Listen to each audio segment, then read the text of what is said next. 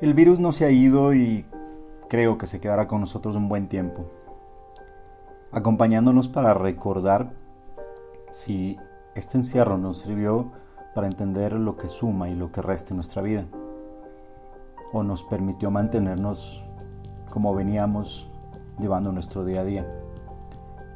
El salir de nuevo al mundo cotidiano después de tantos meses encerrados, analizando el porqué de la situación, que tal vez para muchos de nosotros, me incluyo, nos ha servido para analizar la realidad del mundo en el que vivimos, para potenciar el entendimiento del significado claro de felicidad. Pues sí, creo que nos hemos limitado tanto en este encierro a no buscar las cosas materiales, que esto pudo haber despertado la conciencia de lo que en realidad es necesario para vivir en felicidad y plenitud absoluta. Antes que suceda esto, teníamos creo que la idea absurda. Ojo, voy a ser muy claro con esto. Cada quien entiende y lleva su vida a su manera. Que la felicidad tenía que venir cargada de lo que el mundo externo nos ofrece.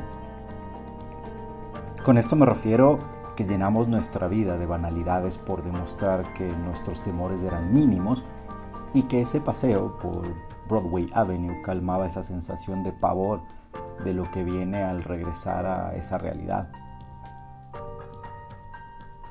En el proceso de nuestra búsqueda de la felicidad, volvemos un desastre en nuestra mente y esto recae en nuestro día a día, en nuestra vida que tal vez también pueden afectar al entorno que nos rodea.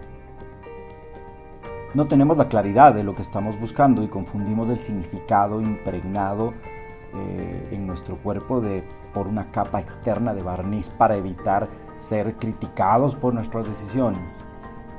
Y a veces nos cuesta defenderlas por falta de resultados visibles de nuestra supuesta perfección material perfección en relación, perfección en familia o sencillamente perfección a lo que yo puedo pensar o lo que yo puedo decir. En ese camino eh, de nuestra búsqueda debemos parar un momento y respirar. Lo más importante es entender qué tipo de felicidad es la que estoy tratando de conseguir. Nunca vemos más allá por miedo a lo que podemos descubrir. Tal vez eso tan anhelado viene caminando con nosotros desde el primer latido de nuestro corazón. Y aprender que la felicidad es ligada al amor propio, cuánto me valoro. Y va de la mano de cuidar nuestra paz interior. Trabajar en fortalecer primero nuestra mente es indispensable.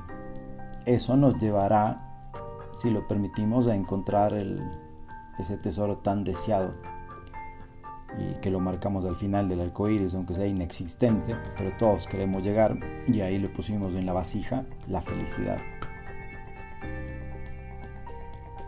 Buda sabía decir, al final mm, solo tres cosas importarán en tu vida. Cuánto amaste, cuán gentilmente fuiste y que tan agradecidamente dejaste ir las cosas que no eran para ti. ¿A qué lo llevo esto? Nuestra felicidad no puede venir cargada y no puede venir amarrada a terceros.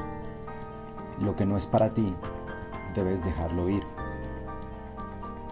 Esos miedos mal infundados por lo que puede decir la sociedad si yo me quedo solo la vida entera, es justo lo que hablamos sobre el, concepto de la soledad. Podcast número 3, si es que lo quieren escuchar. Aprender a soltar. Dejar ir las cosas que nos suman en nuestra vida y son pasajeras. La felicidad depende cómo generamos el entendimiento del amor propio y de esa manera transmitir sin que sea un cuadro recubierto donde mostramos alegría total aunque sabemos la realidad que está en el lienzo original. En el análisis y buscando encontrar el significado adecuado, eh, depende solo de ti lo que quieras generar en base a lo que has aprendido, cómo te has adaptado a este cambio, o sencillamente te sirvió para descansar y salir a tu mundo perfecto de nuevo. Que ese mundo externo por un tiempo para te sirvió para comprender la diferencia entre ser feliz y estar contento en un mundo material. Recuperar la simpleza de la vida nos pudo llevar a realizar actividades que se habían quedado estancadas en el tiempo por creer que eran invisibles o eran inservibles. El compartir ese tiempo tan anhelado que no se recupera con la familia, si es que la tienes, o sencillamente contigo y volverte a encontrar.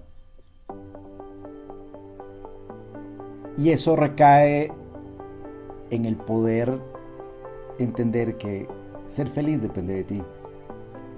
Como trabajes en el hoy para que puedas enfocar todas tus energías y levantarte cada día. Disfrutar de las cosas simples que no te habías dado cuenta que transmiten paz.